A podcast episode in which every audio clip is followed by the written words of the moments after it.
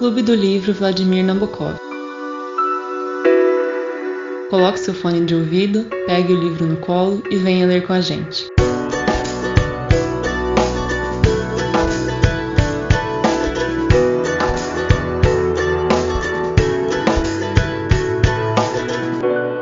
Boa tarde, queridos ouvintes. É, a gente vai iniciar agora a última reunião do Sol é para Todos, com o capítulo 21.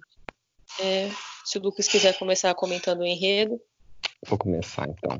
É, aí vocês vão complementando com o que vocês lembrarem. A gente parou na metade do julgamento, quando a, Cal a Calpurnia chega lá com um bilhete pro, pro Atticus, fala que não é nada em relação ao julgamento, mas fala que é importante. Aí nesse bilhete está escrito que as crianças, é, a tia Alexandra mandou, né? Que as crianças sumiram, fazia muitas horas e que não sabiam onde elas estavam. E aí alguém aponta para eles dentro do tribunal e mostra que eles estão ali, né? Então começa dessa forma. Na verdade, alguém não, só para te cortar, foi o próprio Atticus que falou, ah. eles estão ali desde tal horas, ou seja, ele percebeu desde o início. Ah, sim. É, então, aí... É... Eu acho que não é o próprio Atticus, não, é um outro personagem. É, então, eu lembrava de ser outro também. É? É o Mr. Underwood. Oh. Isso, acho que é, acho que é isso. Aí, é, estão ali, né, estão, vão esperar a, a sentença, né, do, do Tom Robinson, porque foi pros, pro, júri decidir. E aí, a hora que regressa, é, o Jen, acho que o Jen Westcott fala que a hora que eles voltaram, eles já sabiam que o Tom ia ser culpado, porque um júri, é, quando culpa a pessoa, ele não olha nos olhos dela. E eles perceberam isso. Então, na hora que o juiz começou a contar os votos, realmente deu de fato culpado é, e ele foi condenado eles ficam todo mundo ali muito atordoado, mas assim, como a gente, a gente, como leitor e os próprios personagens sabia que isso iria acontecer, né? Mesmo que, contra, mesmo que todas as provas indiquem que ele não é culpado, é, pela questão ali é, racial, cultural ali da, daquele momento que se passa o livro, a gente, sabia, a gente sabia, a gente já esperava que ele fosse ser condenado. E é isso que acontece nesse capítulo 21. Se quiserem falar das marcações agora. Só para falar, é, eu olhei aqui mesmo, eu confundi. Foi o esse senhor Underwood mesmo que viu. De boa. É, a primeira vez que eu li o livro eu também pensei que ele seria condenado. É, eu achei que o pensamento moral seria suplantado por o preconceito racial. E foi o que aconteceu, né? Mas eu não tenho nada marcado nesse capítulo e só compartilhando essa experiência mesmo. Eu tenho uma marcação, se ninguém tiver. É, bem no, é a última frase do, do capítulo. Eu não tenho, não. Não, pode falar. É uma parte que eu achei muito bonita, porque eles estão lá no, no balcão reservado para os negros, né? Que tinha uma segregação racial muito grande e eles não ocupavam o mesmo lugar no, na corte. E aí todo mundo, quando eles. Pai dela perdeu o caso, né? O cara foi condenado tal ele se despede do Tom e sai. Enquanto ele tá saindo, todo mundo no balcão onde os negros estão se levanta para para ele passar. Achei essa parte muito bonita, mostra tipo assim o respeito que eles tinham pelo Áticos. Eu acho que ficou muito claro nessa nesse momento que é meio que assim, tudo bem que você perdeu, mas a gente percebeu que você deu tudo o que podia. E parece que apesar dele ter perdido, é, ele conseguiu criar ali uma mudança no, nas pessoas que assistiram ao julgamento, né? Elas começaram a ter outra forma de pensar também. Isso. É, tanto que tem, um, tem uma fala, acho que, acho que é da senhora Maldi lá na frente, que ela fala isso, que apesar de não ter ganhado julgamento, o que o Ático, fez, o Ático fez, fez uma mudança grande. E ela fala que é, ele foi de fato escolhido para esse caso pelo juiz por causa disso, né? É, mas é isso desse capítulo. Podemos passar para o próximo? Por mim, sim. Podemos. É, essa discussão que vocês falaram vai aparecer mais no 22, que a gente está entrando agora, mas eu tenho um comentário sobre ela que é meio extenso. É, vocês preferem que eu faça no final do 22, que eu já emende agora? Se você quiser já comentar o enredo e mandar o comentário, fique à vontade. É, pra mim tá, faz. Comentando o enredo do 22. Acontece aquilo dele passar, aí eles voltam para casa com o pai e o, o GM não entende, né? Fica meio nervoso. Aí a Calpurnia, fala, a Calpurnia vai explicando, né? Tipo assim, olha, eles gostaram muito do que você fez, não sei o quê. E eles mandam. E aí tem aquele. Acho que é na manhã seguinte, ou um pouco tempo depois que eles, que eles chegam. É na manhã seguinte, porque já era de noite. É, a casa deles amanhece cheia de presentes. E você percebe que, assim, ao longo da história, tanto antes e como vai acontecer depois, mais pro final, é muito comum em, em, na cidade deles, nessa pequena cidade que eles moram no norte do Alabama, você presentear os vizinhos em, em agradecimento, né? E aí, beleza. Então eles estão meio que assim, é, de certa forma, tristes pelo que aconteceu. O Jamie é até meio revoltado, mas eles ficam contentes por essa, esse agradecimento e começam. Ele, o pai começa a falar que ele acha que eles teriam chance, é, chances num, no próximo julgamento, né, quando ele recorresse. E aí acontece exatamente aquilo que a vocês já mencionaram, que a Miss Moody, que é ela é tipo o Áticos, só que do, do sexo feminino, né, que é, das mulheres é a mais sensata, mais liberal, é menos racista e assim por diante. Ela fala que foi por isso que o pai dela foi excluído, que o pai dela é um desses homens que consegue fazer os trabalhos mais é, menos prazerosos, mas mais necessários. E é basicamente isso, eu acho. Eu não, o capítulo não, não tem nenhuma reviravolta como o anterior. Ah, tem só os dias continuam e aí o Bob Ebel, mesmo tendo ganhado, tendo conseguido condenar o Tom Robinson, ele um dia vai lá e, e cospe na cara do Atticus quando ele estava saindo do, do correio. E basicamente esse é o enredo do capítulo. Aí o comentário que eu queria fazer Vou tentar ser bem breve. Mas essa semana, por conta de um outro compromisso, eu li um texto de um jurista italiano chamado Tullio Ascarelli. Ele é bem famoso aqui no Brasil porque basicamente todo o nosso direito comercial, direito empresarial é influenciado por ele. E o texto ele faz uma abordar, ele faz uma recapitulação da literatura e usa isso para interpretar o direito e as mudanças do direito. Então ele pega Antígona, que é uma, uma peça do Sófocles, e o Mercador de Veneza do Shakespeare. E ele usa assim, na Antígona, ela tenta dar as normas é, pelo martírio, pela revolução. Tipo assim, olha, não sei se vocês conhecem a história de Antígona, mas basicamente ela, os dois irmãos dela morrem, só que um morre como inimigo da cidade, outro morre como protetor. O que é amigo da cidade, protetor da cidade, é, pode enterrar. O outro vai deixar ele aí e não tô nem aí. E ela luta para poder enterrar o irmão mesmo isso sendo contra a lei, porque o líder já tinha, tipo assim, passado uma lei com todo o devido processo legal para que isso, para que ele fosse proibido de receber os ritos fúnebres. E ela luta por isso e no final ela se mata para conseguir mudar essa lei. Então ela se martiriza, faz toda uma revolução é, para conseguir mudar a norma.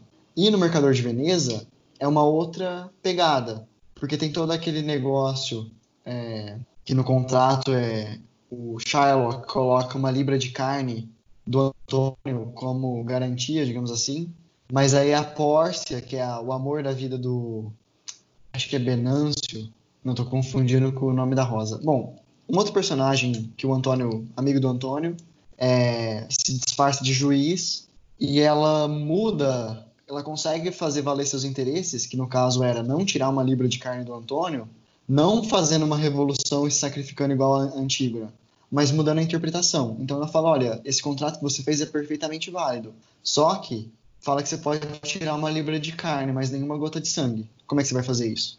E aí trazendo agora pro pro é, o Só é para Todos, de Kill a Mockingbird.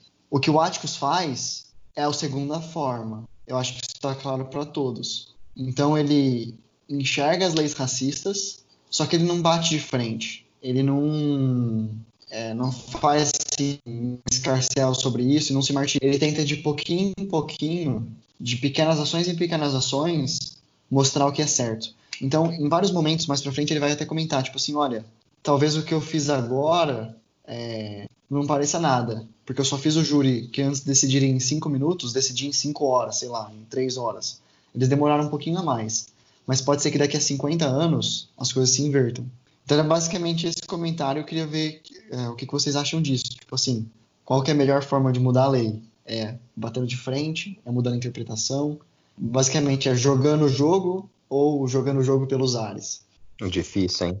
É, eu acho Bom, no, nas minhas atitudes, né, pelo que eu falo com o Gabriel, eu sempre falo para ele, nossa, eu acho que o diretório tem que ir mais para cima, tem que bater de frente. Então, assim, é, no que eu falo, no que eu pratico quando falo, converso com o Gabriel, é que as mudanças têm que vir já com, com algo mais radical para mudar de agora.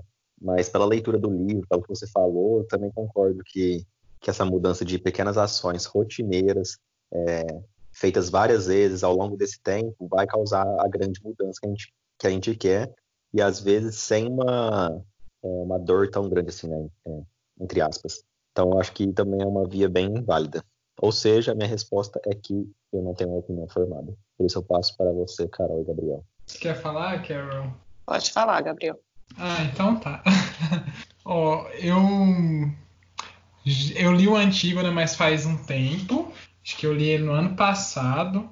E o Mercador de, de Veneza é uma das peças do Shakespeare que eu mais gosto. Eu li, mas também, assim, foi praticamente na época que eu estava entrando na, na universidade, nem na UFTM, mas na UFG em Goiânia.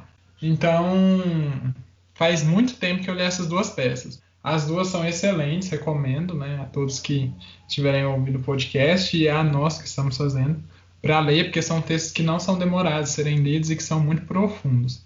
Eu responderia que depende do contexto conjuntural, porque pegando os, os, os exemplos que a gente poderia pensar, você pensa num Estado democrático de direito em que as leis podem ser debatidas, podem ser reavaliadas, podem ser é, discutidas para se chegar num consenso que realmente abrange a todos de uma forma mais democrática possível. Eu acho que essas mudanças legais de argumentação, como a Porsche faz lá no Mercador de Veneza, como o Ascos faz aqui, né, de argumentar, criar toda uma estrutura de raciocínio crítico de ideias para que as pessoas possam ascender moralmente. Eu acho que num cenário em que há possibilidade para tentar fazer essas mudanças graduais e respeitando né, a, o jogo democrático, enfim, eu acho que isso é super válido. Agora, em cenários autoritários, é, em que não há essa possibilidade para debate, em que as vozes são silenciadas, em que muito dificilmente você consegue até mesmo expressar a sua opinião e colocar a sua opinião no debate, que era o que aconteceu ali com a Porsche, praticamente ela era silenciada por pensar diferente do Estado, do, vamos colocar assim, rei que governava ali a região, imperador, não sei como dizer. E num, num estilo assim, eu acho que você ficar tentando conversar não vai mudar nada. Talvez você vai ser sufocado, ser taxado como louco e não vai ter nenhuma efetividade. Então, por isso, eu acho que talvez é, posturas um pouco mais é, bruscas aí sim fazem mais sentido e podem ser um pouco mais efetivas. Ninguém. É, eu, penso num paciente, né? No paciente no hospital que está chegando. Ninguém quer fazer um tratamento cirúrgico à primeira vista, assim, ah, viu o paciente, bora fazer cirurgia, vai para o centro cirúrgico. Não. Mas você vai tentar de forma conservadora. Se a situação se agravar, se ficar algo muito complicado, aí você vai ter que partir para talvez um procedimento mais invasivo. Então, eu acho que eu pensaria nesse jogo de informações assim.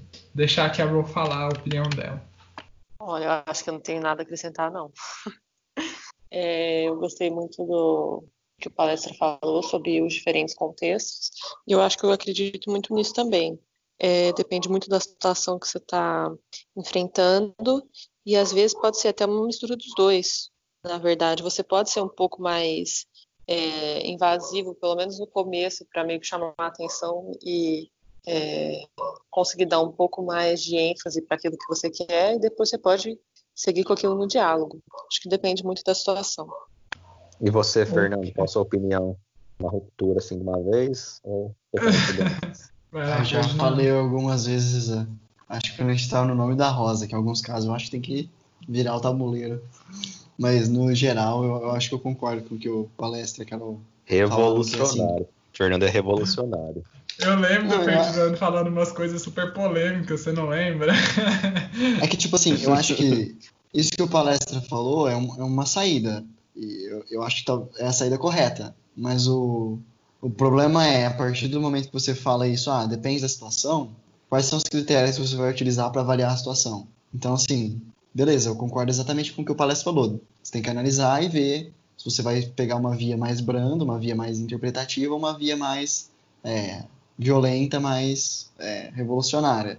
Só que quando que você sabe qual que é a hora de usar cada uma? Será que agora, por exemplo, continua sendo a hora de usar a via interpretativa no Brasil? Não tô, não tô falando que assim, que a gente está véspera de um golpe militar ou qualquer coisa do tipo. Mas me parece que assim, o tecido social e o tecido político estão sendo tão esgarçados, eu não saberia dizer qual vai ser o momento, qual vai ser a ruptura final, entende? Eu então, não sei, favor, Ferdinando. É, é, que assim, eu não me atrevo a estabelecer os critérios que podem contextualizar uma ação política ou jurídica, porque eu não tenho competência para isso. Eu acho que como a gente na medicina sabe a hora de trocar um tratamento conservador para um tratamento mais invasivo, cirúrgico, enfim, acho que quem pensa o, as questões jurídicas e democráticas tem que saber a hora de talvez pesar a mão ou não, né? Tem gente que está achando a atuação do Supremo muito invasiva e tem gente que está achando que eles estão sendo coniventes com tudo que está acontecendo, sabe? Nunca você vai agradar todo mundo. Mas, assim, eu deixo para vocês que estão tendo essa formação mais na área de humanas para decidir isso para nós, né? Espero que possa confiar, porque assim, e, e, é difícil, né? Porque quem ocupa os cargos do executivo não necessariamente tem essa formação, né? É, é muito complicado. Nem do legislativo. Nem do legislativo, exatamente, ia falar isso. Só do judiciário, então é bem complicado. Só um comentário. Tô achando que se o palestra fosse um político, ele ia ser do Centrão.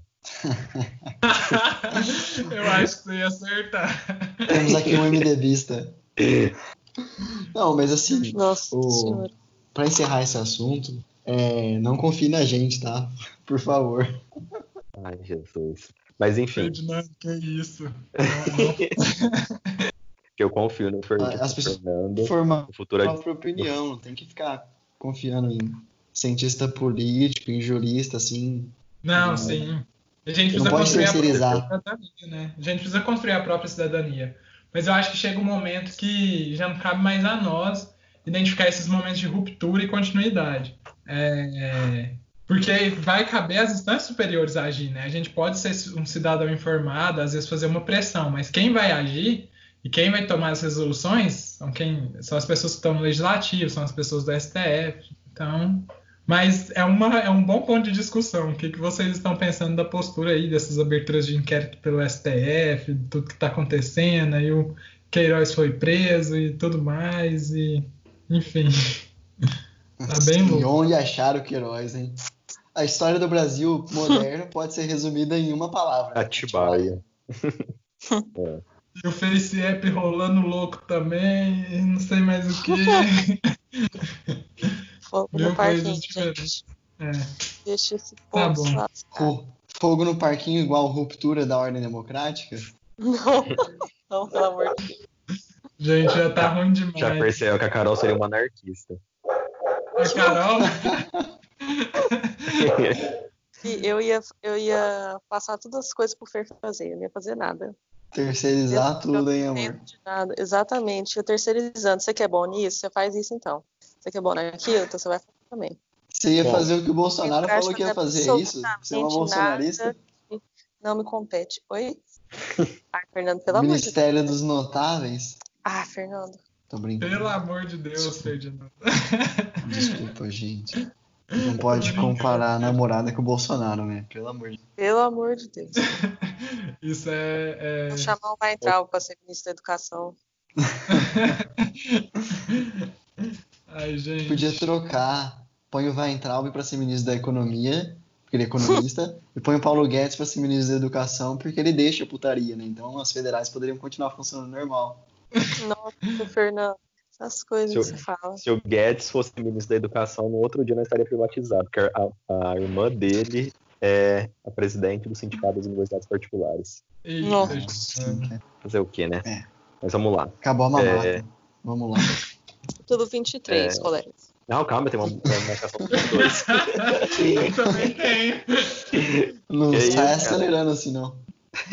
A que eu marquei talvez seja a que o palestra marcou. Aí a gente ia discutir junto. Ela fala assim, é, o Atticus fala assim, é, tipo assim, o Jen tá indignado que ele foi condenado.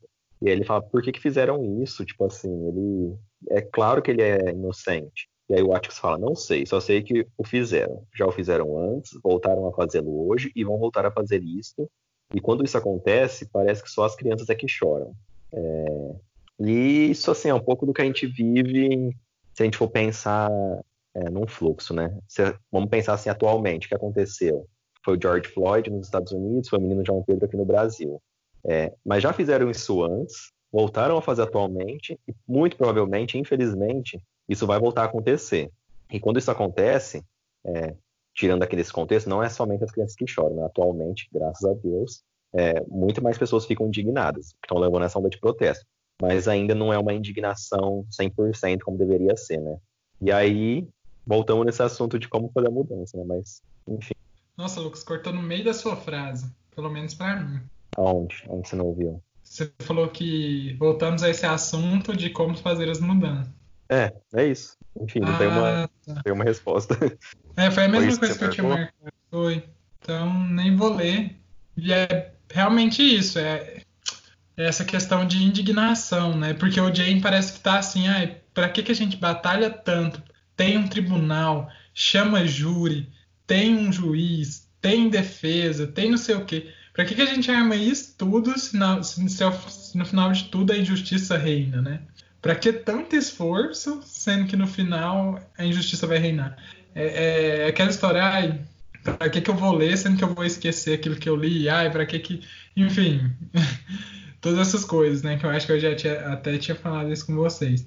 Por que fazer as coisas sendo que no final elas vão dar errado? Eu acho que o Atticus começa a mostrar que a atuação dele ao longo do processo é que pode talvez fazer uma diferença depois, né? E não só depois, como imediato, porque como o Fernando falou, muitas pessoas já tinham reconhecido o ato e tinham mandado presentes para o Atticus, né? Eu não sei, mas já vi muito relato de médico, né, falando, ah, ganhei presentes, outros profissionais também, né, às vezes é, psicólogos, enfim, é, várias classes profissionais, e ele aqui, um advogado, ganhando presente por tentar encarnar a justiça, né? Talvez aí o Sérgio Moro recebeu muita coisa, não sei. Zoeira, gente. Nem sei se o Sérgio Moro recebeu presente pela Lava Jato. Não, não falaria isso nunca, porque não tem como provar, enfim. Vamos ser justos aqui, Ninguém né? sabe o endereço. é, exatamente. Sim, não conheço. Conheço bem pouco o Sérgio Moro, enfim, então não posso falar nada sobre ele. É... Mas, enfim, muita gente nutre essa admiração né, pelos é, é, advogados, juízes. E o Sérgio Moro foi uma figura icônica no Brasil, então despertou a admiração de muita gente. Se não para enviar presentes, pelo menos para, às vezes, é, ganhar um reconhecimento e que talvez, se um dia for candidato à eleição, poder ter esse apoio, né? Mas, enfim, é isso. Sim. E eu não tenho mais nada para dizer no 22, e aí a gente pode pôr 23. Já resume aí o 23 palestra. Ah, desculpa, amor, você tem alguma coisa? Não, tem 23 só. Então, então pode ser você que resume, por favor. Ah, então tá. É... Deixa eu relembrar. Que na verdade eles vão conversar sobre é, o GUSP que o Bob deu no Áticos. Achei até engraçado que ele começou o capítulo falando: o Áticos só gostaria que Bob não mascasse tabaco. Ou seja, tipo, cuspa o quanto você quiser, é, vou continuar na, na, mesma posição que eu sempre, sempre estive. É, e as crianças falam para ele, porque ele é, falam que ele, é ele, tinha um apelido de tiro certeiro. E as crianças perguntam por que, que você não anda armado, né? Porque se ele te, te, ameaçar alguma vez, você pode matar ele. É, e aí uma coisa muito legal, que é a minha primeira marcação, é o Jane falando ele me disse que ter uma arma é um convite para levar um tiro. E é aquela velha história, né? De violência gera violência. É... E realmente, se você tenta manter as coisas pelo diálogo, você tende a manter as coisas realmente só no diálogo. Quando você começa fazendo uma ameaça, você tende a levar as coisas para um, um, campo mais violento. É aquela velha história da, da teoria dos dos vidros quebrados, das janelas quebradas. Acho que o Fer lembra que a gente tinha muito isso no ensino médio para usar em redação, que eles falam que eles fizeram um experimento nos Estados Unidos com é, um carro intacto, abandonado, e um carro que foi abandonado todo já assim, meio destruído. E aí, quando ele está intacto, ninguém mexe. Quando ele já está um pouco destruído, as pessoas acabam é, depredando mais, é, no caso o carro, né? Mas se você for expandir isso para outras áreas, você usa mais a violência. É, e acho que era isso que eu tive que falar agora. Alguém tem alguma, alguma coisa para comentar agora? Eu tenho uma frase, mas é bem no finalzinho do capítulo. Não sei se os meninos quiserem discutir essa questão de armamento, mas eu vou deixar para eles. Hein? Muito é, pesado. É, Ferdinando. Me botou numa sinuca de bico.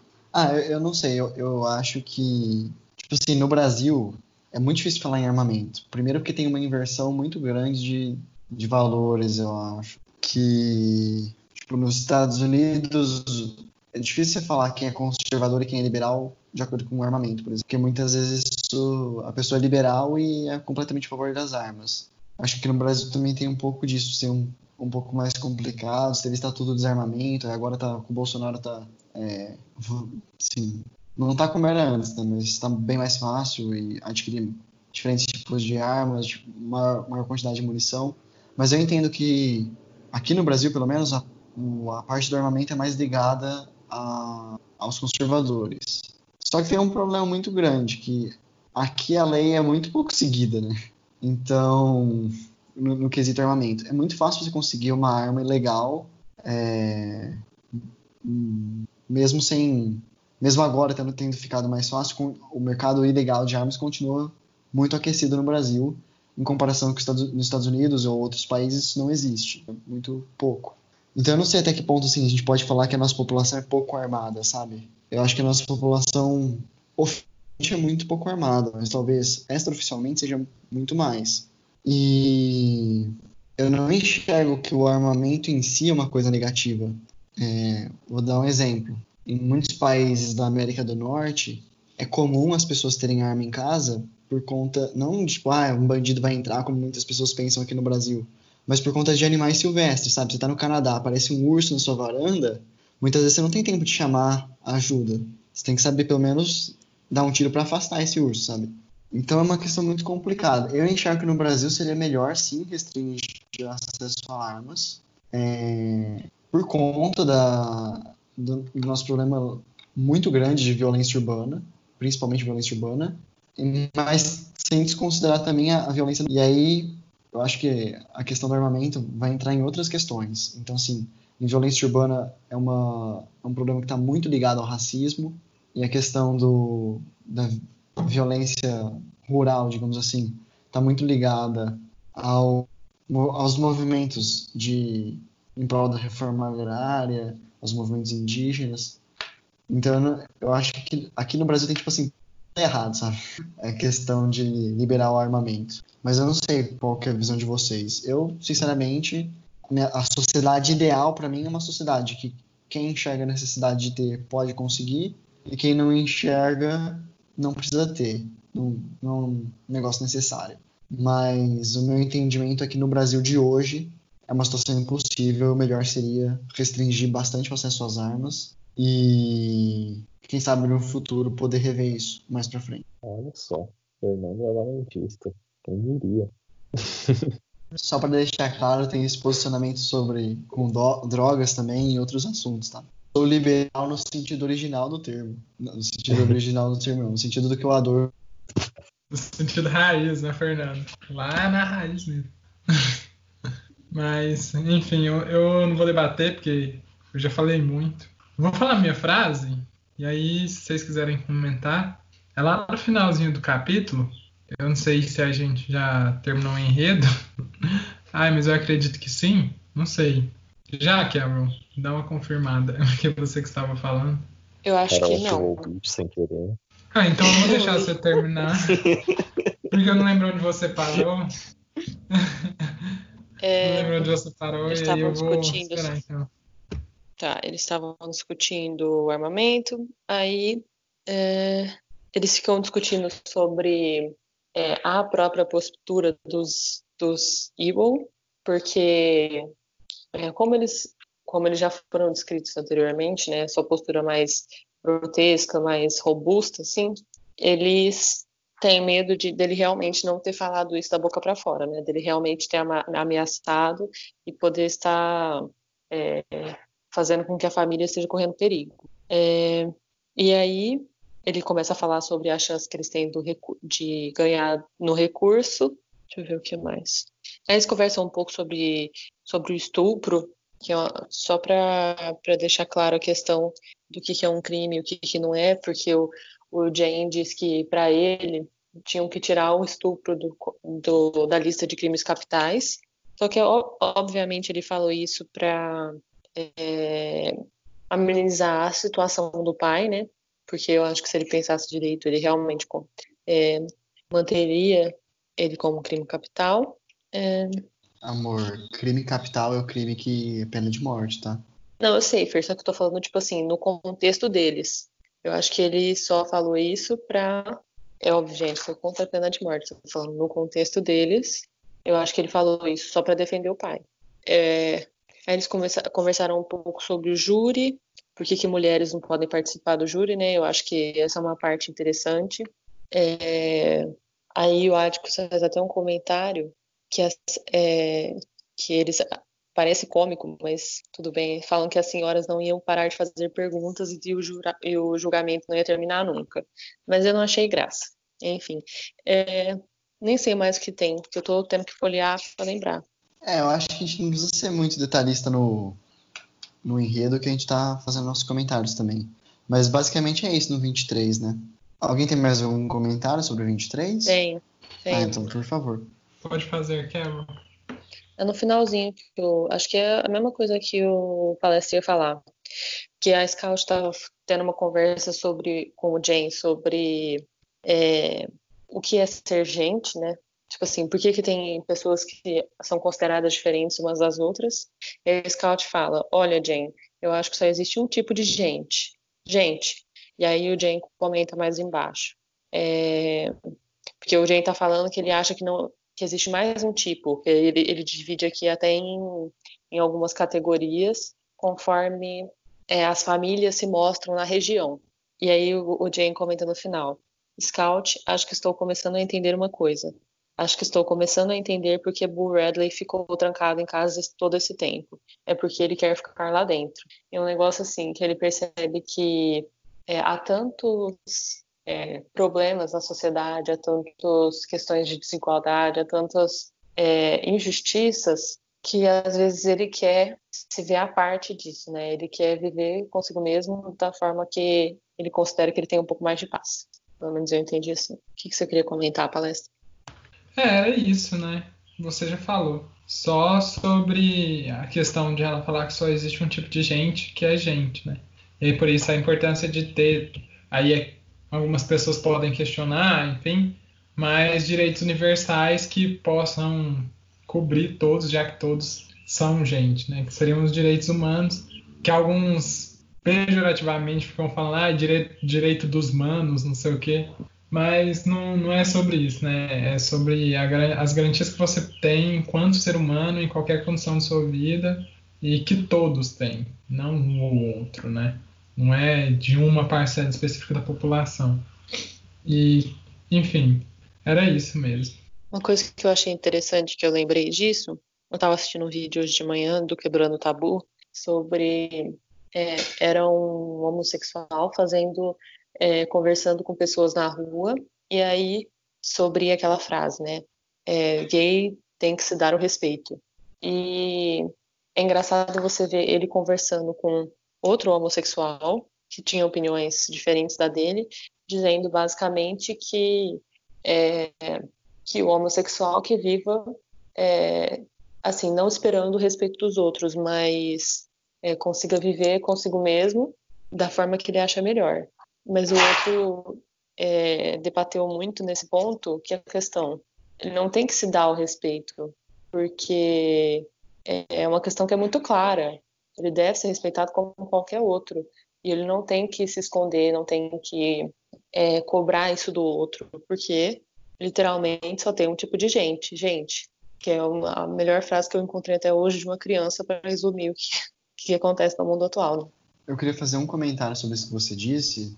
É que muitas vezes a, a, a frase você tem que se dar o respeito, ela é usada de uma forma pejorativa, é, realçando algumas facetas da nossa sociedade, facetas não, algumas mazelas da nossa sociedade machista. Eu essa frase em dois tipos de contextos, tanto para pessoas homossexuais como para mulher. Ah, você tem que se dar o respeito. Se você não fizer isso, você não vai achar um homem para casar, coisa do tipo. É, para mim, você essa frase nesse sentido ela tá errada. Mas eu acho que você tem que se dar o respeito, tem outro sentido, que é o sentido que o Atticus utiliza, que é, não importa o que falem de você, sempre mantenha a sua cabeça erguida e tenha orgulho. Nesse sentido, se dar o respeito, eu acho que faz todo, faz todo sentido. Era isso. Isso como uma postura individual, né? Porque se você for pensar numa postura da sociedade, é lastimável. Você não teria que se dar o respeito, né? Você teria que receber esse respeito dos outros. Sim, concordo. Podemos passar para o capítulo 24 ou o Lucas quer não. comentar alguma coisa? Quero. Eu não vou comentar, só vou ler duas frases que já ilustram bastante é, o que foi falado nessa obra. É, dispensa um pouco de comentário, mas eu vou pontuar aqui para ficar registrado, que é a ação do capítulo 23. Uma é: nos tribunais, quando a palavra de um branco vai contra a palavra de um homem negro, a vitória pertence sempre ao branco. Não é bonito, mas a vida é, mesmo assim. Essa é uma que ilustra bastante o que aconteceu na obra, né? E que vem acontecendo atualmente, mas mudou um pouco, mas ainda acontece bastante. E a segunda é sempre que um homem branco fizer algo um homem negro, independente da sua natureza, posição, riqueza ou linhagem familiar, esse homem branco nada mais é senão lixo. Também é muito boa essa frase. Só isso. Podemos passar. Se você já quiser começar falando do enredo do 24. Ah, eu gostaria de comentar. Eu acho que, na verdade, eu acho que quem tinha comentar o 24 é você, amor. Que é um capítulo mais sobre a visão da Scout sobre o mundo feminino. Ah, deixa eu olhar aqui, porque eu nem lembro direito. Se vocês puderem comentar no enredo que eu lembrando, ia ser uma boa. Tá. É, tá. Basicamente, tem uma, ah, tá tendo aquela reunião do clube que a tia faz parte. E as mulheres estão lá fofocando e tal. E aí eles descobrem que o Tom morreu. O Tom tentou fugir da cadeia e morreu.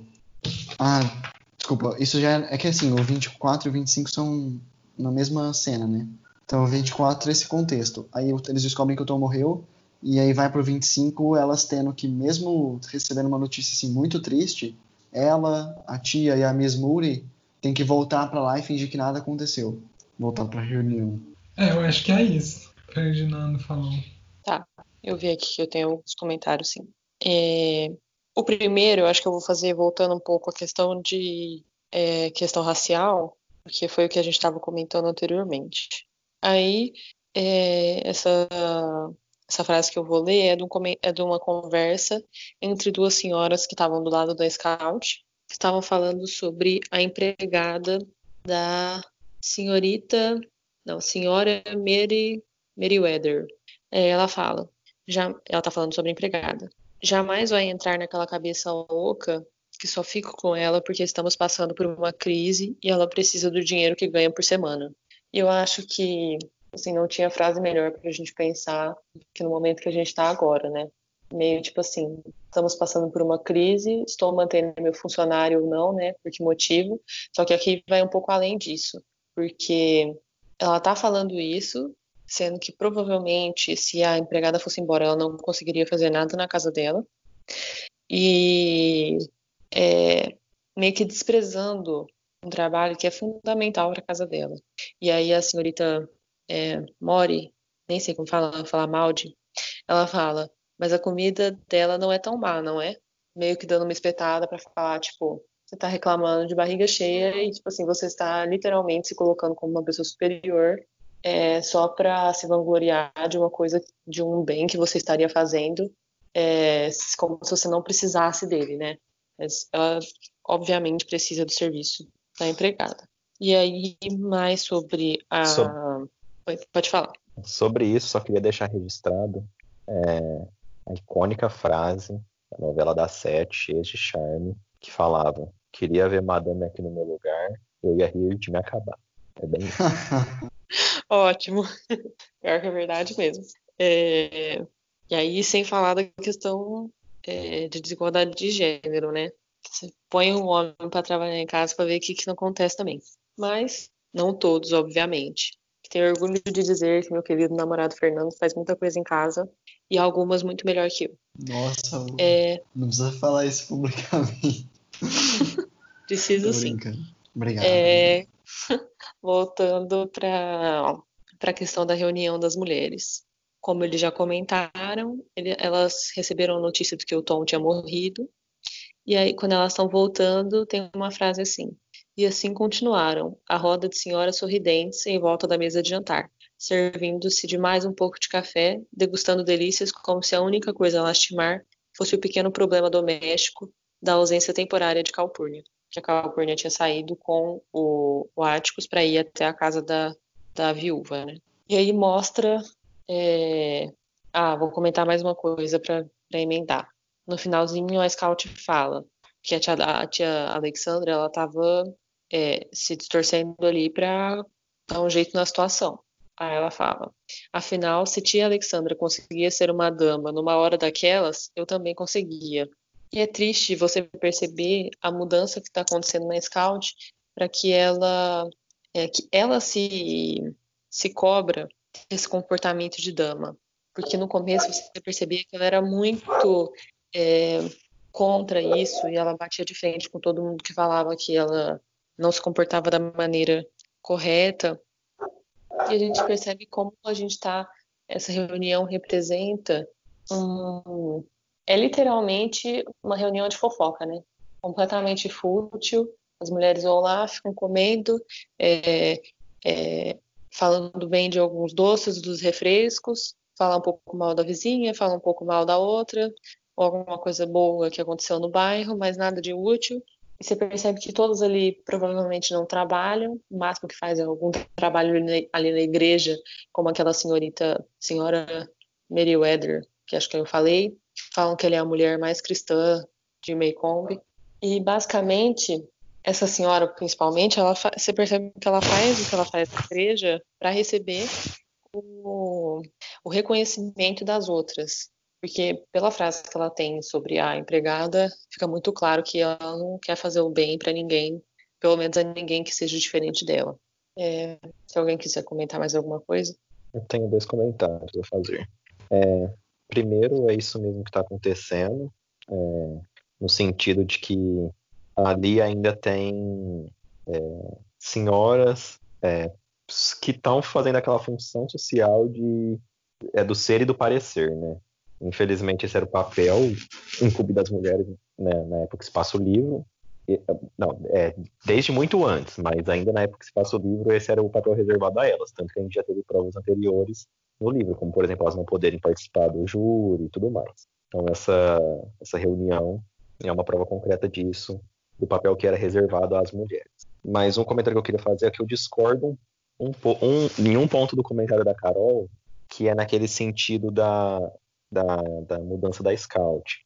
Eu já vejo nessa reunião que no final dela, não, deixa eu fazer um comentário antes para deixar claro. É, quando aconteceu a notícia que o Tom Robinson morreu, não foi todas as senhoras que ouviram. É, o Atticus chamou só a tia Alexandra, a Calpurnia e a Scout veio de tabela e contou ali para elas. E aí elas voltam para a sala pra, em que as senhoras estavam sozinhas. Então, até naquele momento, só, é, só elas, o Atticus, sabiam.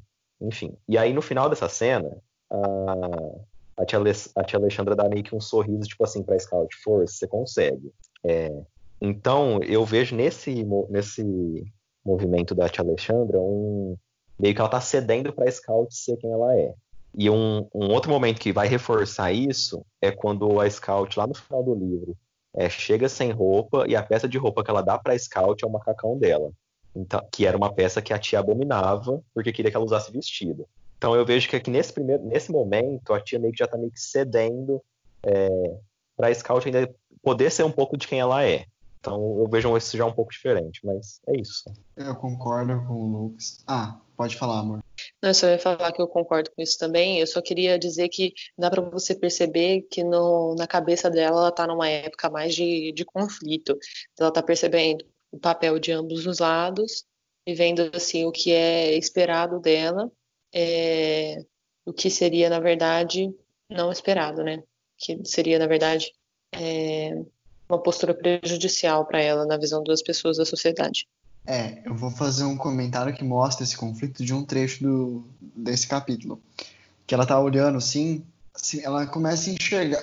Isso que vocês mencionaram, do que o Lucas falou do, do ser e do parecer, é, ela meio que começa a enxergar isso, mas ela já sabe que no fundo, no fundo, ela gosta mais do, do mundo do pai dela. Então ela fala assim: eu sei que muito cedo eu vou ter que eu vou entrar nesse mundo onde a superfície, eu não sei se consigo traduzir da melhor forma possível.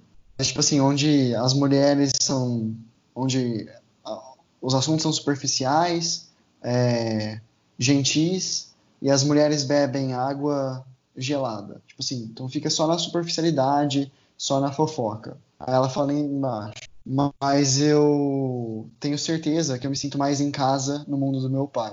É basicamente esse comentário que eu queria fazer. Eu, eu gostei muito dessa frase. Tipo assim, ela consegue ver o valor, ver a dificuldade naquilo que a, na, naquela habilidade que a tia dela tem de ser, entre aspas, né, uma mulher de Atenas. Mas ela fala, olha, não é isso que eu quero para mim. Eu entendo que é difícil, eu entendo que não é um negócio fácil, talvez eu não, eu não conseguiria fazer, mas não é isso que eu quero para mim. Gabriel, você tá vivo? Tô, eu tô aqui, eu acho que minha ligação caiu em um momento, mas eu tô aqui. Achei interessante tudo que vocês falaram. Acho que praticamente vocês já esgotaram o que tinha para falar. Então eu acho que a gente pode seguir. Meio que a gente tá comentando o 24 e o 25, alguém tem alguma marcação nesses dois? Eu tenho um pequeno comentário no 25, eu confundi. O 25 não é sobre essa conversa, mas assim, é um capítulo bem curtinho que fala da morte do Tom. E aí o cara que publica o jornal, ele compara a morte do Tom a, a morte de passa de rouxinóis, né? De bem de qual foi outra tradução que eu tinha usado? Acho que era bem TV, de bem TVs por caçadores e obrigado, Lucas. Então assim, de novo ele faz essa comparação do Tom com o Mockingbird, com o Sabiá, com o Rouxinol. E mais para frente eu enxergo que tem uma comparação do, do Bull Radley também com o Rouxinol, com o Sabiá. Seriam os, os dois. Então, tipo assim, o Tom foi um Mockingbird que foi morto pela população. Se eles tivessem realmente contado a verdade sobre como o Bob Eel morreu, o Bull Radley seria outro Mockingbird morto pela população. Então eles escolhem salvar o Rouxinol dessa vez. Achei interessante. Mas não adiantemos muitas coisas. Vamos pro 26. Tô dando uma olhada É, aqui eu também não tenho mais nada no 25, não. Agora eu só tenho uma marcação no capítulo 26. Aí eu não marquei mais nada. Alguém quer dizer algo? Tô tentando dar uma olhada aqui só pra lembrar do enredo do 26. Ah, tá. Tipo assim, no 26 não tem um- nada assim de específico ligado à história que, que esteja acontecendo. É mais uma passagem do tempo. E aí eles vão fazer um. um- dá para fazer um debate bem legal quanto à questão de democracia, né? Que, que a professora traz em sala de aula, fala um pouco sobre Hitler. A Scout levanta essa discussão com o pai dela sobre é, por que, que ele perseguiu os judeus e tudo mais. Mas acho que eu estava olhando aqui em, em quesito, tipo, é, desse, dessa passagem Tom Robinson, Bob Well, não tem nada de específico acontecendo. É mais sobre só isso, é sobre uma passagem de tempo mesmo. Se alguém quiser falar alguma coisa. Eu tenho um comentário sobre esse trecho. Alguém tem algum? Eu tenho no finalzinho do capítulo. Mas é bem no o final. meu é sobre. O meu eu acho que é mais no meio, sobre a questão do Hitler. De assim, a gente, geralmente, quando pensa em Segunda Guerra Mundial, tem uma visão muito americanizada de tipo, ah, alemão mal, americano bom, foi lá, ganhou a guerra e o mundo pôde respirar aliviado de novo em sua democracia. Mas assim, a gente esquece várias coisas. Primeiro que foi na prática, na prática mesmo, quem ganhou a guerra foi a União Soviética.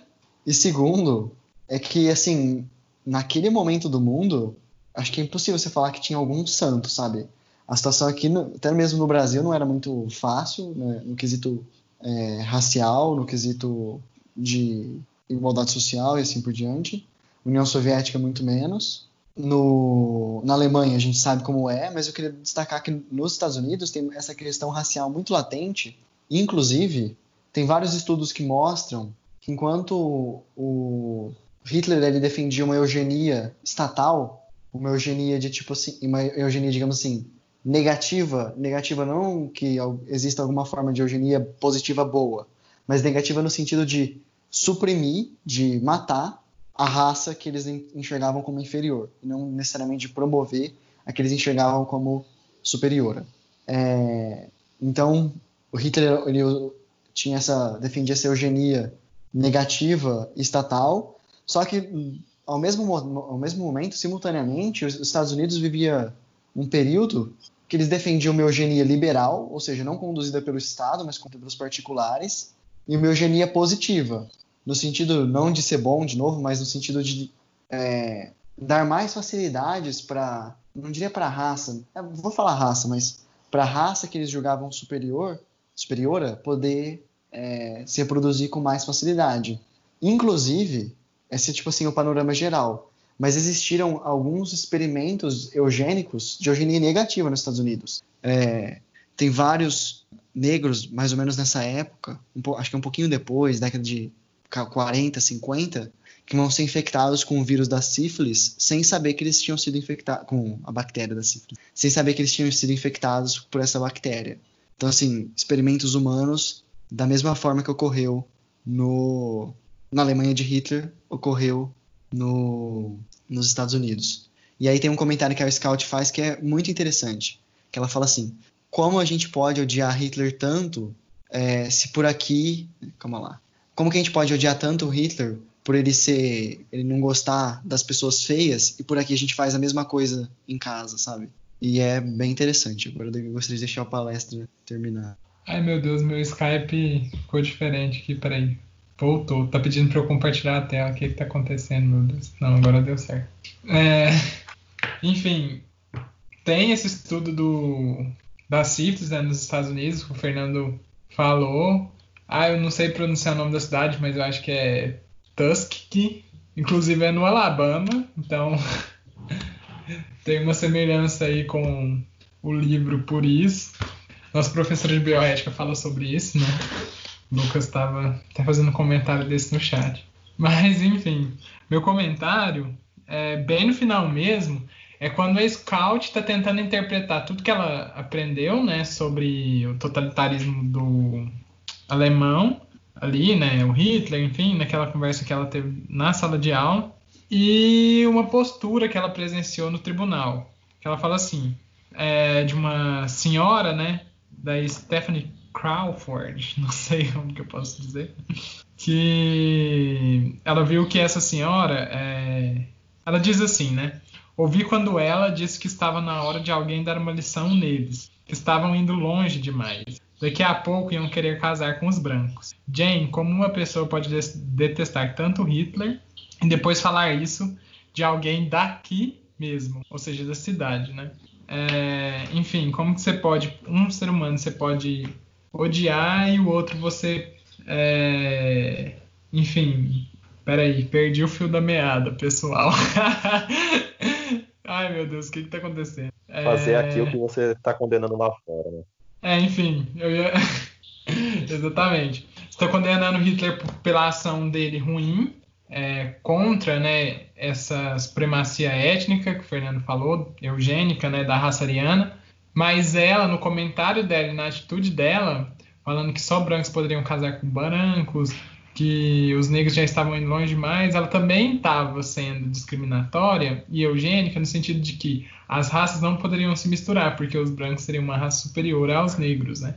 E isso é totalmente equivocado e a Scott percebe esse detalhe. E aí ela fala, olha, como que pode ter uma pessoa que critica tanto outra pessoa, mas tem uma postura extremamente parecida? E aí ela fica é, amando os judeus que estão sendo mortos lá na Alemanha, que na verdade a gente tem que respeitar a história assim, né? O Holocausto foi muito grave, mas ela não vê o Holocausto que está acontecendo com os negros nos Estados Unidos e legitima essa prática. Tem uma frase do Dostoiévski nos Irmãos Karamazov que eu acho que cita muito bem várias coisas, né? que ele fala, eu não lembro de qual personagem é, eu acho que é do Ivan, não, tô, não, não lembro, gente, posso estar errando, mas eu acho que é do Ivan, sim, do Ivan, do Ivan Karamazov, que ele fala assim, é é fácil amar a humanidade, o homem universal, mas é muito difícil amar ao próximo, esse sim é difícil amar, que é aquela coisa, às vezes a gente é Tá. Às vezes a gente fala assim que. É... Ai meu Deus, eu tô perdendo fio da meada toda hora. Às vezes a gente fala que ama muito o homem, que ama muito a humanidade, que quer o bem da humanidade, que. Ai, os direitos humanos. Enfim. Só que a gente não consegue amar quem tá do nosso lado, né? E aí é, é, é um pouco dessa postura que ela falava, ai, a democracia estadunidense, o povo livre, o povo eleito. Só que eles estavam legitimando uma prática de segregação com o próximo que estava do lado deles. Tudo bem que eles estão falando, ah, a gente ama o humano, a gente não quer ver o humano sofrer lá nas mãos do Hitler. Mas aí o humano pode sofrer aqui, esse que está do seu lado. Então é isso que dá para contrastar. Desculpa, gente, eu tava meio. Não sei o que aconteceu aqui, não. Eu tava dessa vez, palestra. Não, mas sim, só um pequeno comentário é que a gente já viu vários casos ao longo da história de desigualdade racial e continua havendo, mas sim, eu acho que as coisas têm melhorado ao redor do mundo nesse quesito. Ainda não estão do jeito que todo mundo gostaria, mas se comparar com 100 anos atrás, eu acho que já está muito melhor. Mas é questão de igualdade social. Aí eu deixo o Lucas responder. Em que sentido? Tipo assim, nos Estados Unidos, hoje em dia, a questão racial melhorou. Claro que a gente está vivendo um, um, momento de grandes protestos raciais, mas assim, comparando com o que era, tem uma pequena melhor, uma razoável melhora. Mas as pessoas continuam tendo rendas muito desiguais. Uhum. Será que então, é, por favor. Eu ia começar comentando a, essa primeira parte que você falou, eu acho que já responde a segunda parte. Eu indiquei para vocês recentemente um livro do Leandro Carnal, é, o, é, Todos contra Todos, né, o, o, Nosso Ódio de Cada Dia. E aí tem uma passagem interessante que ele fala que é sobre essa parte racial mesmo, que muitas pessoas têm a falsa impressão de que o, é, o Brasil é um paraíso, né? Que não tem terremotos, não sei o quê. Tipo, a gente tem uma briga religiosa, um quesito de é, uma intolerância contra o candomblé e religiões de matriz africana. Só que a gente não tem, por exemplo, um, um Estado Islâmico aqui, né? Não tem um fundamentalismo dessa forma. As pessoas falam, dessa, falam disso. É, tem o racismo aqui? Tem, mas não tem um apartheid igual teve na África, não, não tem é, uma separação como teve nos Estados Unidos, ônibus para branco, ônibus para negro, bebedouro para branco, bebedouro para negro. Enfim, aí a gente tem a pequena impressão, é, a gente tem a impressão de que aqui no Brasil as coisas são sempre mais brandas, o que não é verdade. É, o Leandro Carnal fala que a, a segregação espacial, como era feita nos Estados Unidos, na África do Sul, por exemplo, ela é muito mais fácil de você tentar solucionar do que uma segregação que é feita nas ideias, como é feito no Brasil. Então, se você tem um gueto nos Estados Unidos, ou se você tem bairros lá na África que é, que é separados, você tem o problema escancarado na sua cara. Agora, se você tem o racismo que é feito nas ideias, como, era, como é feito no Brasil até hoje, e como passou a ser feito nos Estados Unidos depois dessa política de acabar com essa segregação, é muito mais difícil de você combater. E aí é o que acontece com o que o Fernando queria que eu comentasse na segunda parte da pergunta dele. Essa questão da desigualdade social é uma das formas com que esse segregacionismo de ideias é, se perdure no momento em que você tem essa diferença salarial, que ela não é escancarada por um espaço físico, ela é feita por, por algo que não é palpável, fica muito mais difícil de você combater esse racismo. Então, assim, eu concordo que as coisas estão melhorando, mas a partir desse momento que o problema deixa de ser é, palpável diante dos nossos olhos, é, a nossa luta tem que ser mais intensa ainda. Não sei se deu para entender. Muito bom. O seu xará, irmão da Carol, ele escreveu uma redação, sem ter lido esse livro do, do outra coisa muito, muito interessante que ele falou de três muros, né? Dos muros físicos, dos muros invisíveis, mas que têm algum impacto no mundo geograficamente. Então, tipo, você tem um bairro é, segregado e assim por diante, não necessariamente com muros, mas está separado fisicamente também. E o muro que é mais sutil ainda, que não tem nem essa separação geográfica, compartilha os mesmos espaços, mas continua sendo desigual, continua tendo o preconceito. Eu nunca pensei que eu vou citar o irmão da Carol aqui no podcast, mas a redação é muito boa. É isso mesmo, muito bom. Ele é fofinho demais. Muito fofinho. Grande bom. Lucas é, Giroto. Bom, passar para o próximo, a gente está no 27, é isso ou 26? Não sei, nem mais onde que eu tô, gente. 27, é no 27, é isso É, mesmo. isso. É, bom, no 27 começa contando que o Bob Well está sofrendo algumas consequências, né? Então a gente percebe que é exatamente aquilo que a gente falou. Apesar do Atticus ter perdido o julgamento, as pessoas viram que, que o Bob é o errado da história. Não- o Tom não foi culpado de fato, mas ele foi julgado por ele ser negro, por ele estar naquele momento, é, por assim dizer, por ele estar na época errada, né? Ele foi julgado. Mas as pessoas estavam percebendo, estava acontecendo mudanças. Então, ele perdeu o emprego, é, voltou a depender da Seguridade Social, e aí começa a mostrar algumas coisas. É, além do fato dele ter cuspido na cara do Atticus, que, o que deixou a Alexandra com bastante medo naquela época, é, por questão de segurança, mas o Atticus fala, não, é, em- Mycomb nada se faz às escondidas, tudo tem que ser feito publicamente, ele fala. Mas aí começa a acontecer mais algumas coisas. Na casa do juiz Taylor, ele houve alguns barulhos, meio que parece que ia ser assaltada, e mas aí o juiz estava em casa, pegou a espingarda e nada aconteceu, mas dá tudo a entender, né, que foi o Bob também que estava tentando entrar lá, pensando que a casa estava sozinha, porque o, o juiz na durante o julgamento também, é, pelos seus jeitos, pelos seus olhares, dava a entender que o Bob não, não era o inocente da história.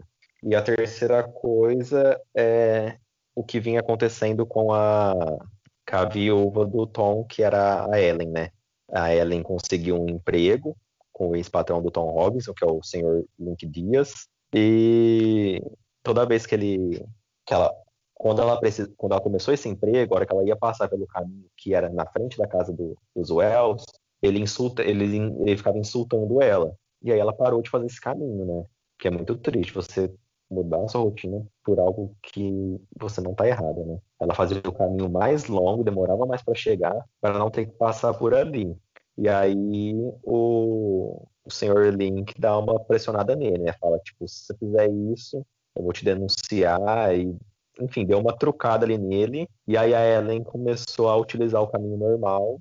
É, na, na, nessa volta que ela começou a utilizar o caminho normal, o senhor Well segue ela, né, ainda, fica falando palavrões atrás dela, mas é, o senhor Link dá uma pressionada ainda e aí parece que para essa perseguição contra a viúva do Tom.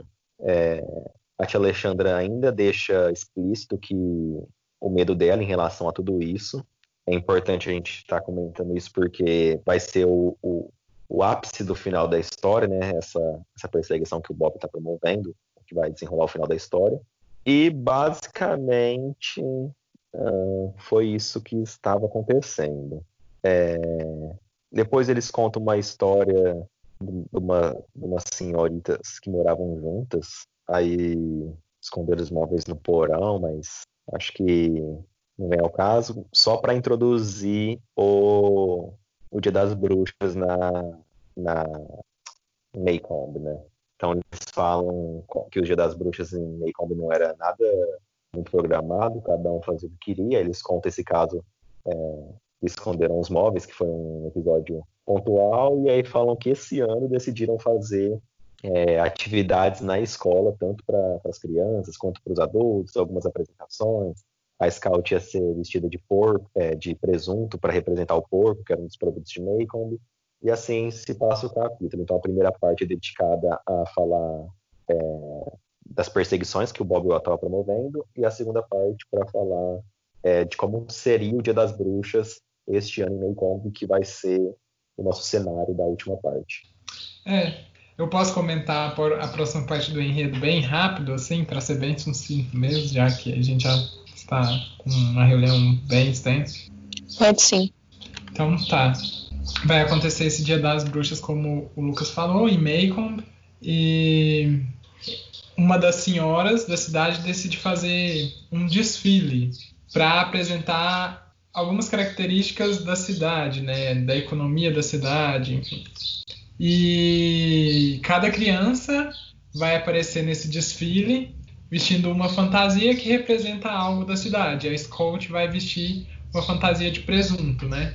Então ela é convidada para fazer esse desfile no dia das bruxas, no dia das bruxas, no dia é, das bruxas, né? É, no ginásio da escola. E aí é, ela vai se vestir como presunto, faz a fantasia, tudo.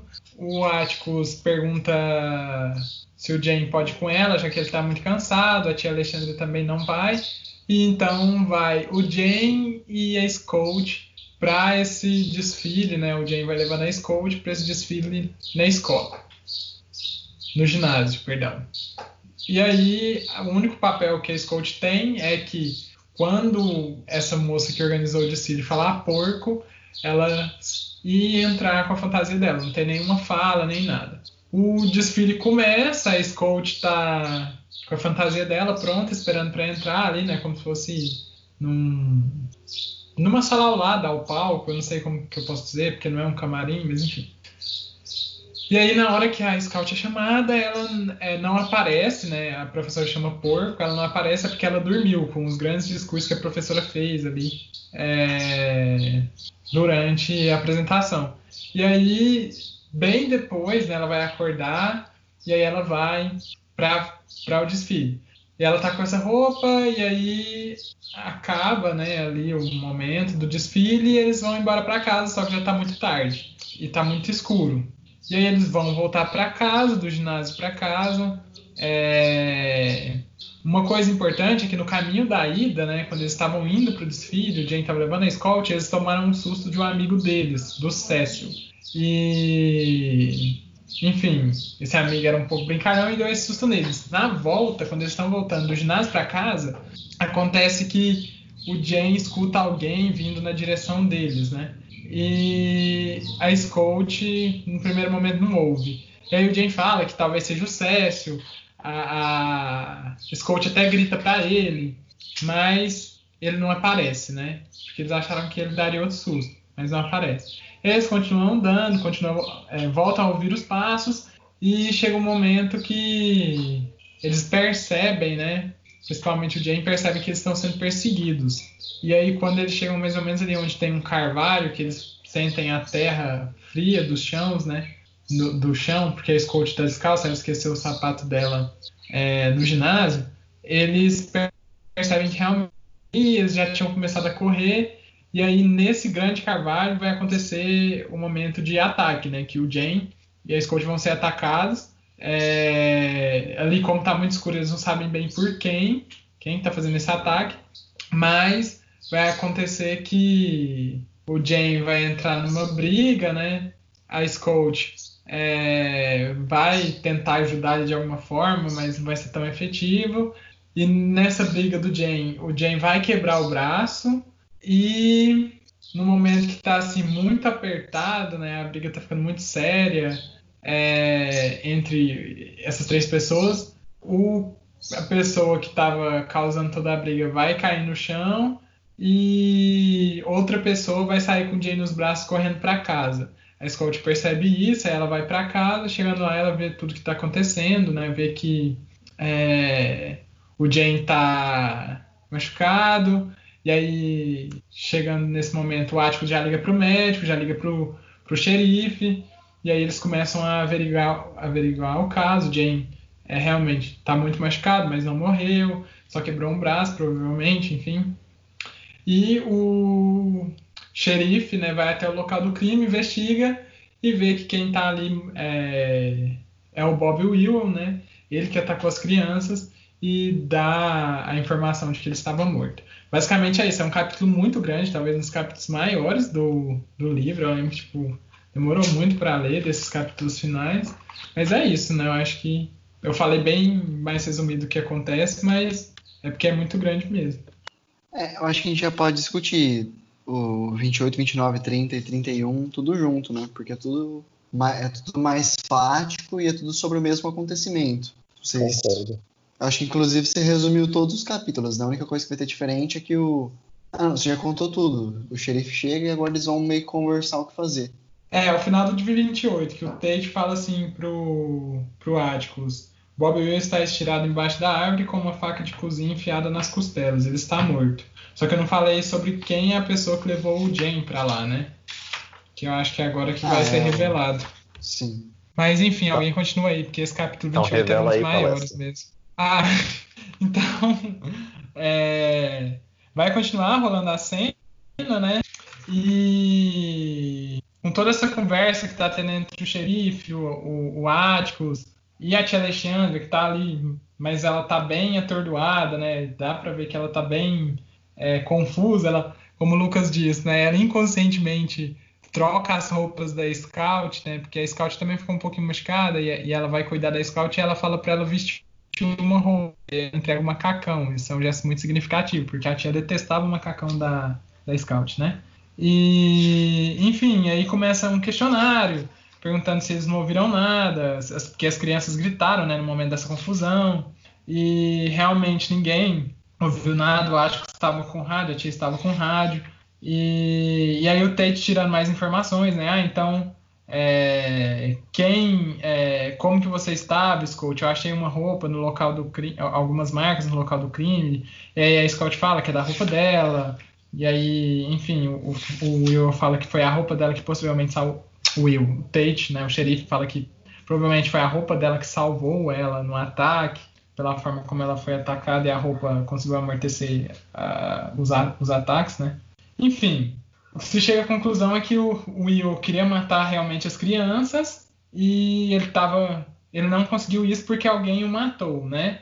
E o que vai acontecer é que um- o sujeito que levou o Jane para casa foi o Bradley. O Bradley viu ali a situação, provavelmente escutou o que as crianças gritaram, e aí, como o Fernando disse, né, provavelmente pegou uma faca de cozinha, é, talvez foi a primeira coisa que apareceu ali na cabeça dele, a coisa mais rápida, foi lá debaixo da árvore, matou o, o- provavelmente né, o Bob Will, é, viu que o Jane estava mais machucado, então pegou o Jane no colo, foi correndo com ele para casa, e a Scout depois foi sozinha. E aí, no capítulo 29, é justamente a hora. Eles ainda não discutiram sobre isso, né? Sobre é, a possibilidade do Bull ter feito o crime, é, ter, feito crime, ter matado, né? O Bob Will para impedir o crime. Mas no capítulo 29, a, a, a Scout percebe pela primeira vez quem tá ali na sala, né? Que quem levou o que quem tá ali ouvindo as conversas do Atticus com o xerife, e tá ali no meio de tudo, mas bem calado, é o Bull Radley. Então já é o, é o primeiro impacto, né? Ela conheceu o Bull Radley. Mas enfim, aí vai seguir, né? é, essa questão de, ah, será que foi ele mesmo que matou? Será que foi o Jane que estava com uma força, né? E aí em- empurrou o Bob Will e o Bob Will caiu numa- na sua própria faca e assim eles é, meio que se matou, né? E aí vai ficar sempre essa disputa, né? O, o, o xerife fala, não, foi é, o Evil que se matou, ele, ele caiu em cima da faca dele próprio. E aí eu acho que fala, não, foi o Jane que matou ele, o Jane atacou, revidou, pode ter sido legítima defesa, mas mesmo assim isso ainda é um crime que precisa ser julgado, que eu não quero que meus filhos comecem a vida com esse peso nas costas de é, um pai que abafa um caso de justiça é, por não querer talvez um mal para o filho, né? Enfim, e aí fica essa discussão eterna. O Tate acaba vencendo porque ele fala, olha, o Bull é uma é, é, dá nesse, a entender nesse sentido, né? Eu não estou, o, o, o xerife fala pro Atticus, eu não estou tentando defender o Jane, porque o Atticus estava falando que o Jane que tinha atacado, né, em legítima defesa. E ele falou, não estou tentando defender o Jane, preste atenção. Só que eu não vou deixar o Bull, um homem super discreto, né, que no caso é o Bull, é, sofrer com esse processo de julgamento, enfim, se fosse qualquer outra pessoa, eu permitiria. E aí é nesse momento que realmente dá a entender que foi o Bull que, é, que conseguiu salvar as crianças. E a Scott vai levar o Bull em casa depois de todo, depois de tudo finalizado, né? O xerife e o Atticus entram nesse, entre aspas, consenso, né? De que foi o, o Evil que caiu em cima da própria faca, que ninguém matou. E aí o Bull vai para casa a Scott volta e essa, pelo menos essa parte, assim, de uma forma geral, fica fechada, né?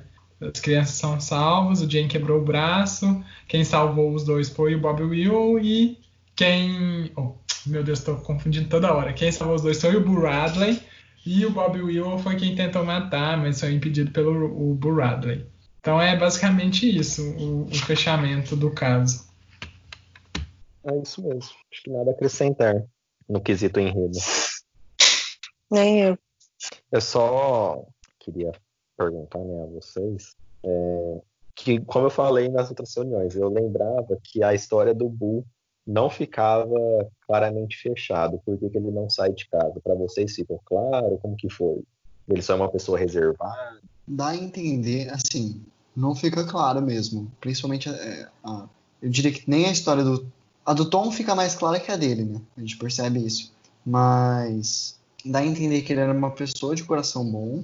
Talvez, aquilo que o palestra já mencionou algumas vezes, não sei se eu fui influenciado agora pelo palestra, uma pessoa que não tinha pleno controle das faculdades mentais. Então, sei lá, às vezes ele realmente. A gente não tem como saber, porque pode ser só a história que as crianças contam, que as crianças contam, mas às vezes ele realmente passou a faca na perna do pai, sabe? Fez umas coisas meio doidas. Mas dá a entender que mesmo ele sendo uma pessoa meio louca, ele é uma pessoa de coração bom. A segunda parte a gente tem certeza, a primeira não, não tanto. E dá a entender que ele, ele, continua sendo, ele continua sendo daquele jeito, uma pessoa reservada. Porque ela fala que nunca mais viu ele, que nunca conseguiu agradecer ele. Então, assim, a história dele, de o porquê que ele fica em casa, eu acho que é um dos mistérios do livro. Pandemia, Mas gente, o... eu já falei. Você falou? Hamlet. Pandemia. Eles previram a pandemia. Ah, o Buradley previu a pandemia. É, ele previu com atraso de gripe espanhola, né? Exatamente. E muito adiantado a do Covid. Isso. Tem uma parte nesse final que é muito bonitinha, que é a Scout meio que narrando tudo o que se passou no livro é, pela visão do Bull na janela, sabe? Não sei se vocês lembram. Uhum. Então, muito essa bonito. parte eu achei a mais espetacular. E eu tava me tocando agora, que ela fala assim, não sei se eu vou arrastar muito a conclusão, mas no capítulo 22, ela fala, contando que o, o Io cuspiu na cara do pai dela na frente do correio. E se eu não me engano, nesse capítulo que ela fala, ela fala assim, agora olhando desse ângulo, pelaquela janela do Bradley, ele conseguia ver exatamente aquela esquina do correio, sabe? Então ele viu tudo que se passava com as crianças, viu tudo que se passou com o pai dela e sabe, ele, ele viu que do jeito meio stalker dele, meio doido dele, ele fazia parte da vida daquelas crianças. Então por isso fez muito sentido ele ir defender e defendê-las. Sim. E para completar isso, é, como o Fernando falou no começo do livro, começa com o Jen é, com o braço quebrado, né? E aí fala assim: passados anos suficientes para que os pudéssemos reviver com algum distanciamento, falávamos de vez em quando dos acontecimentos que tinha dado origem ao acidente. Eu continuo a achar que foram os Wells que começaram tudo. Mas o Jen, que era quatro anos mais velho que eu, disse que tudo começou muito tempo antes. De fato, disse que tudo começara naquele verão em que o Jill apareceu por essas bandas, na primeira vez que ele sugeriu que tentássemos obrigar o Bull Radley a sair de casa. E é bem isso, né? Porque nesse momento que o Jill chega e que ele cria toda essa atmosfera em cima do Bull, que as crianças começaram de fato a meio que querer que ele saísse de casa, foi onde que as crianças criaram um laço com ele e ele passou a acompanhar o cotidiano delas que culmina no que você falou dele tomar o, o senso de justiça a favor da família do Atticus. Não, e acho que vai até além de. Ela menciona, né, que assim, a gente devia ao Bull Radley um pedaço de sabão, um relógio que não funcionava e as nossas vidas. Porque se eles não tivessem é, começado, o Jill não tivesse meio que influenciado eles para ficar no pé do Bull ele, o Jam não teria só quebrado o braço, eles teriam os dois morridos. Então faz muito sentido. É, e muito obrigado por ler essa parte do começo, porque eu lembro quando a gente leu, a gente ficou, nossa, quem que é o Ian, não sei o quê. Eu acho que até falei, ah, deve ser alguém da história americana e a gente não conhece. E aí o livro tomou rumos que eu não, não podia imaginar. Mas eu gostei muito do livro, muito mesmo. É igual Lolita, né? Naquele prefácio a gente já sabe que o Humbert morreu, já sabe que a Lolita morreu na mesa do parto, enfim, na hora do parto, né, desculpa. Enfim, tá tudo exposto, só que a gente não conhece nenhum dos personagens e aí fica muito difícil entender é aquele contexto do prefácio. E aqui no Só é para Todos é a mesma coisa. A gente só vai entender depois quem são essas pessoas. Uma coisa que eu queria falar rapidinho, né, tirando essa zoação da pandemia, é, é, que realmente parece que o Bull talvez tenha algum problema de saúde mental. Não, não dá para confirmar, né? Mas até mesmo na hora que ele tá ali, né? Ele salvou o Jane, ele tá ali com a Scout e o Jane no quarto, e aí a Scout fala, ah, pode fazer carinho. Ele não responde, ele não fala nada, ele não consegue falar. E, e aí ela fala, ah, eu entendi depois do jeito como que ele se comunicava, né? Apertando a mão dela, se sentindo inquieto.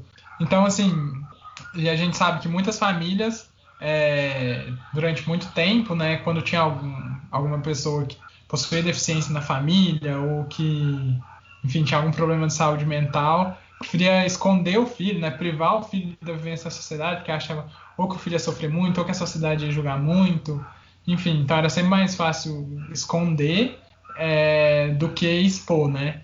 E aí, talvez possa, possa ter isso que tenha sido pode ter acontecido, possa ter acontecido com o Bull, né? E, mas mesmo assim ele ainda talvez preserve ali algum tipo de cognição, né? enfim, pensamento afetivo e por isso ele entendeu mais ou menos a situação e ajudou os meninos, não sei. Mas tudo especulação, não dá para fechar nada e falar que isso é a interpretação correta. Estou falando uma hipótese, uma possibilidade confirmar essa hipótese, a gente teria que conversar com a autora, enfim. Mas que não, o que já não dá mais, né? A não ser que alguém. É, não, ia falar uma coisa, mas. Enfim, não, não tem como mais, né? É, mas é isso, então. É uma hipótese, sim, né? E aí vem daquilo que a gente já tinha até conversado.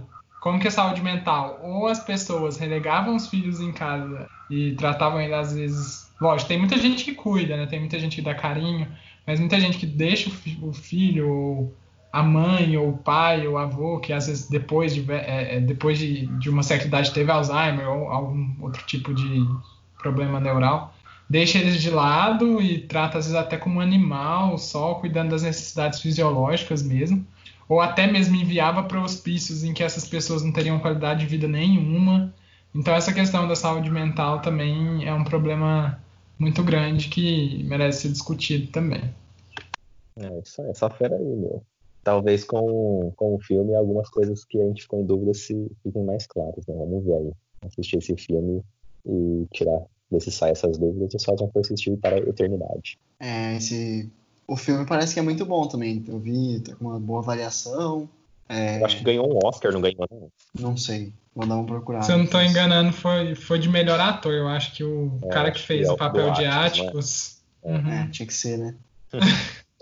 Espero que seja melhor que o nome da Rosa. Tá é, até agora a gente tá mal de filme, né? A gente. O Lolita não foi legal. Não, não mesmo. O perfume foi mais ou menos. O perfume foi o melhorzinho até agora, gente. Foi ok, na verdade. É. Acho que esse a gente vai gostar. Você é ganhador de Oscar. É. Acho que pode, pode ser que sim, pode ser que sim. Mas eu acho que é isso, né, meu povo? É isso. É, muito obrigado, pessoal. Encerramos mais um livro. Agora vamos para a próxima. É. Então. Tchau, gente. Tchau, tchau, meu povo. Tchau, tchau. Muito obrigado.